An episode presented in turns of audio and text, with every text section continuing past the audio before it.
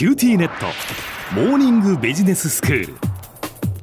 今日の講師はグロービス経営大学院の広瀬聡先生です。よろしくお願いいたします。よろしくお願いします。先生今日はどういうお話ですか？はい。米中関係から日本の在り方を考えるというちょっと今までとは違うお話をさせていただきたいと思います。はい。実は先日9月12日なんですけれどもアメリカの元下院議員で共和党政権の方々と非常に深い、そして太いパイプをお持ちのマーク・ケネディさんという方をお迎えして、グロービス経営大学院でセミナーを開催させていただきました。へそうなんですね。はい。ケネディさんというとですね、民主党かと思うんですが、共和党だっていうところが面白いし、はいはい、あと、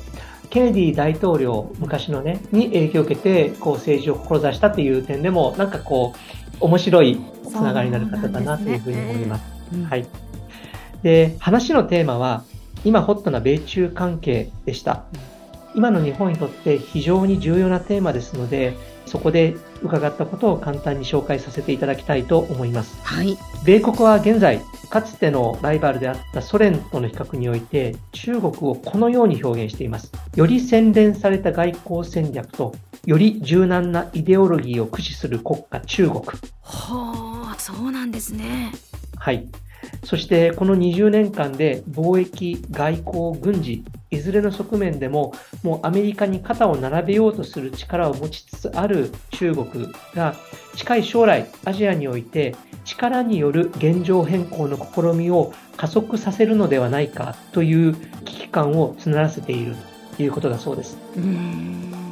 最近で言えば台湾に対しての圧力ということでいろいろな議論がありましたし、その前で言うと香港に対して中国的なやり方を、まかなり強く押し付けようとしているということは皆さんの記憶に新しいところではないかと思います。うん、この中国に関してなんですけれどもね、いわゆるベルリンの壁の崩壊、あるいはソビエト連邦の解体以降の20年間、こう我々はどちらかというとグローバル経済の広がりっていう形で、なんかアメリカとどこか敵になるっていうよりは、グローバル全体が成長していきましょうねっていう形の中で、大きく見れば平和で経済が伸びていくという20年間を経験できたわけですが、これからの時代はいわゆる権威主義的で統制的な政治経済体制を重視する陣営。例えば中国とかロシアに代表される国家の、まあ、一つのグループと、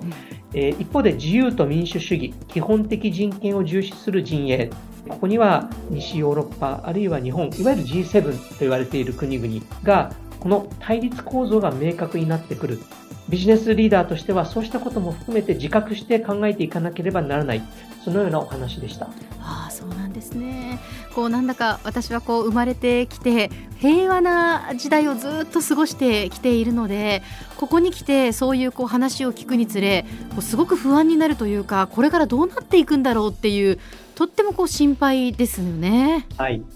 私は政治の人間ではなくてビジネス側の人間です。大切なことはですね、何か今戦争に向かっているかのような印象を持つというよりも、過剰に反応せず、でも過小に評価しないっていう時期ではないかと考えています。はい。で、事実を見ていくと、日本の輸入品全体に占める中国のシェアっていうのは約25%と、えー、国際的に見ても一つの国の依存度としては非常に高い依存度を日本は中国に対してしています。例えば、携帯電話、パソコン、半導体素子、電子部品といった IT 製品の依存度が高く、例えばパソコンなどの完成品はほぼ全面的に中国から調達している。つまり、中国がもし氷を断ったら、私たちは IT 製品を手に入れられなくなるという状況にあります。で、もちろんこれまでのこう築き上げてきた関係は大事だけれども、もしもの時の過剰な依存は避けた方が良い。もとより日本は資源が少ない国ですよね。食料自給率は2021年の段階でカロリーベースでは38%、はい、つまり62%は海外に依存しています。うんエネルギーの自給率はたった11.8%です。これは先進国の中で最もというか極めて低く、食料もエネルギーもほとんどを海外からの輸入に頼っている状況であるということを我々は認識すべき。ですから、資源の調達、あるいは製品の調達っていうことは非常に重要なテーマになり、特定の国との関係を安易に冷やしてはいけないんですけれども、一方で賢くいろいろな国と協力関係を作らなければならないという状況にあるのではないかと思います。はい、もう一つ、政治はそのように冷たかったとしても、ビジネスの世界はイデオロギーとか思想信条でぶつかり合うというものではなくて、飽きないといった共通のルールのもとでお互いにやり取りをしますよね。うん、ですから、より顔顔で、よりリアリズム、合理性にのっとって、お互いに合意形成をすることが可能な世界だと思っています。はい、で、私事で大変恐縮なんですが、私の祖父は戦前、第二次大戦の前ですね、中国はチンタオというところでタバコ事業に関わっていて、当時のお客様、従業員は中国人の方々で、競争相手はアメリカ人の方々、ブリティッシュアメリカンタバコ、バットという会社の方々と競争していました。商売をしている中でですね、この祖父、九州の人なんですが、中国人と米国人と交流をして、ビジネスの傍ら友情を育んでいきます。で戦争後の混乱期に祖父やその家族、その中には私の母も含まれるわけですが、無事日本に帰れるように手配してくれたのが中国人の仲間たちであり、そして日本に戻ってきた後、九州に帰ってきた後ですね、祖父一家に経済的な支援をしてくれたのが米国人の経営者たちでした。その孫として生まれた私はですね、祖父からいつも中国人から受けた支援の話を聞かされて、また米国の友人からの支援のお礼に、実は私自身アメリカに行かせていただいて、その支援をしてくれた方々との関係を育ませていただくっていうご縁もいただきました。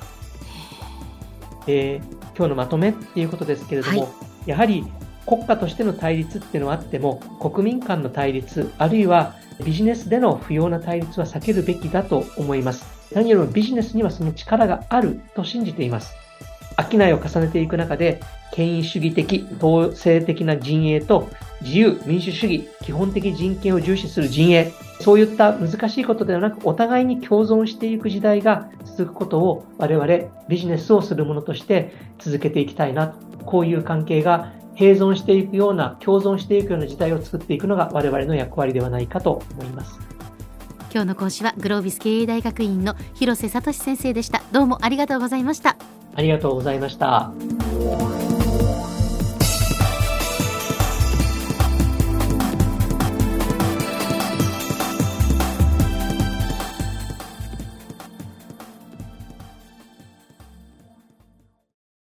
キューティーネット地下って乗り換えたみたいよよくそんなに簡単に乗り換えられるわよね私もそろそろ乗り換えよっかな。え今の彼3人目じゃなかったっけ？今年だけで。スマホの話なんだけど。